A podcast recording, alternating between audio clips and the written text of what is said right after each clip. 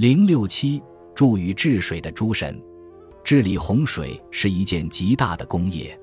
在神话中所说用息壤去阴洪水的那个时代，不论是鲧或是禹，都未闻有什么神人对他们进行帮助。但是到了禹治洪水的后期，即传说他是阴书并举的时候，便开始有神人来帮助他了。到他专注于书的时候，来帮助他的神人显得就更要多些。现在我们就把助禹治水的诸神分别提出来谈谈。首先一个是应龙，《楚辞天问》说：“应龙何化？河海合力。”王逸注：“禹治洪水时，有神龙以尾化地，导水所助。”当觉者因而治之也。不错，应龙所做的工作正是如此。但应龙不仅仅是调龙之有益者的神龙，他还是个神人。在黄帝和蚩尤的战争中，应龙以杀蚩尤，又杀夸父，他是立了大功的。这回大约仍是奉了皇帝之命来帮助禹平治洪水，积阴复苏，收效益洪，当然更是功上加功了。至于是否还负有其他特殊使命，例如像监军性质那样的任务，因古神话的缺异就不可详知了。其次是河伯，河伯多行不义，但在助禹治水这件事上似乎表现还好。狮子卷下说：“禹离水，观于河，见白面长人鱼身出，曰：吾何经也？受于河图，而还于渊中。”这个自称河精的白面长人鱼身是谁呢？博物志一文来揭穿了这个谜底。鱼离水，观于河，见长人鱼身出，曰：“吾河精，盖河伯也。”是的，禹在河上所见的这个怪人正是河伯。而所谓河图，当非河图。洛书那类属于称为迷信性质的河图，应即是治河的地图。禹所需要的正是这种宝贵的东西。河伯献给禹治河的地图，就是他助禹治水的具体表现。再其次是伏羲，《诗遗记》卷一说：“禹凿龙关之山，以谓之龙门，至以空岩，深数十里，幽暗不可复行。禹乃复火而进，有兽状如矢，衔夜明之珠，其光如烛。又有清泉，行沸于前，禹既可十里，迷于昼夜，既觉见明。”见向来实犬，变为人形，接着玄衣。又见一神，蛇身人面，语音于语。神即是与八卦之图，列于金板之上。又有八神施策。语曰：“华胥生圣子，是汝耶？”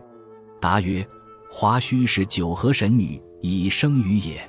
乃探玉简授予，长一尺二寸，以合十二时之数，使度量天地。”禹即持此玉简以平定水土，蛇身之神即西皇也。北唐书钞卷一五八引王子年十一记，禹乃复火而入夏，坐有黑蛇长十丈，头有角，衔夜明之珠，以导于禹，或者较近于谷。后人也许见了后面所说的西皇及伏羲也是蛇身人面，和前面的黑蛇重复，所以才改黑蛇为石犬。殊不知蛇身人面的西皇的魏从，正应该也是蛇类才对，改为石犬。虽然华山一些，却是余意无取。至于伏羲探玉简授予，是度量天地，以平定水土云云。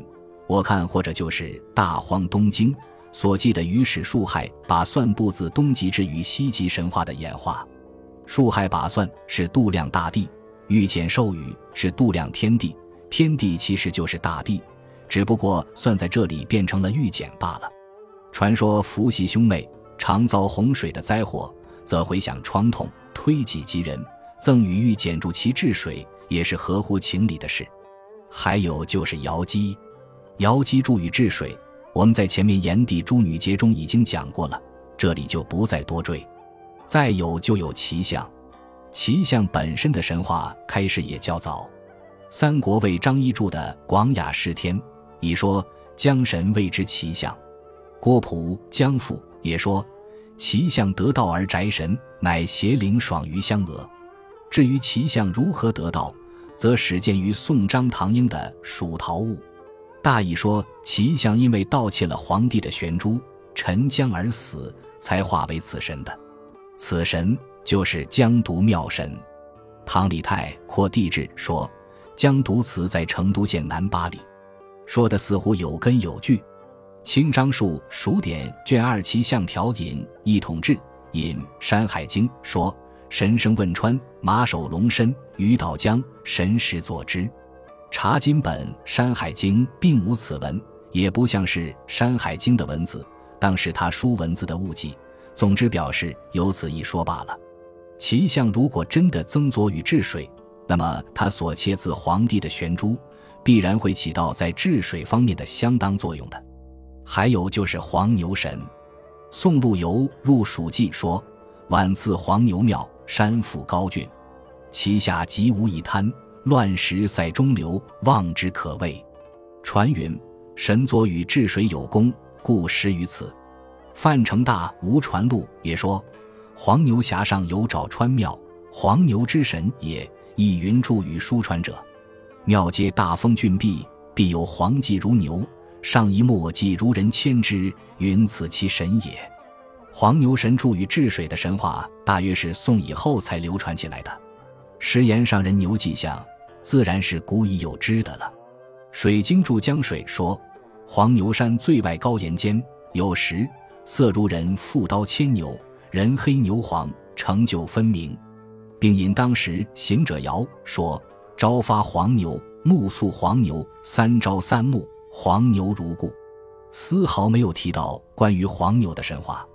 虽然《广博物志》卷一四引诸葛亮《黄陵庙记》已经所系记叙写到了黄牛神助禹治水神话，但此文据考证实系南宋以后人的委托，不足为凭。不过，仅就陆范二人的记叙而言，此意来自民间的传说，也可算是相当早的了。除上所说助禹治水的诸神而外，还有作为禹的同僚而出现的契合意，他们原本也是神，是东方殷民族的始祖神，后来历史化而为尧舜的臣子，才成了禹的同僚的。关于气佐与治水，我们在始祖的诞生节里已经讲过，亦也在前面略讲了一些，以后还要讲。现在就不多说了。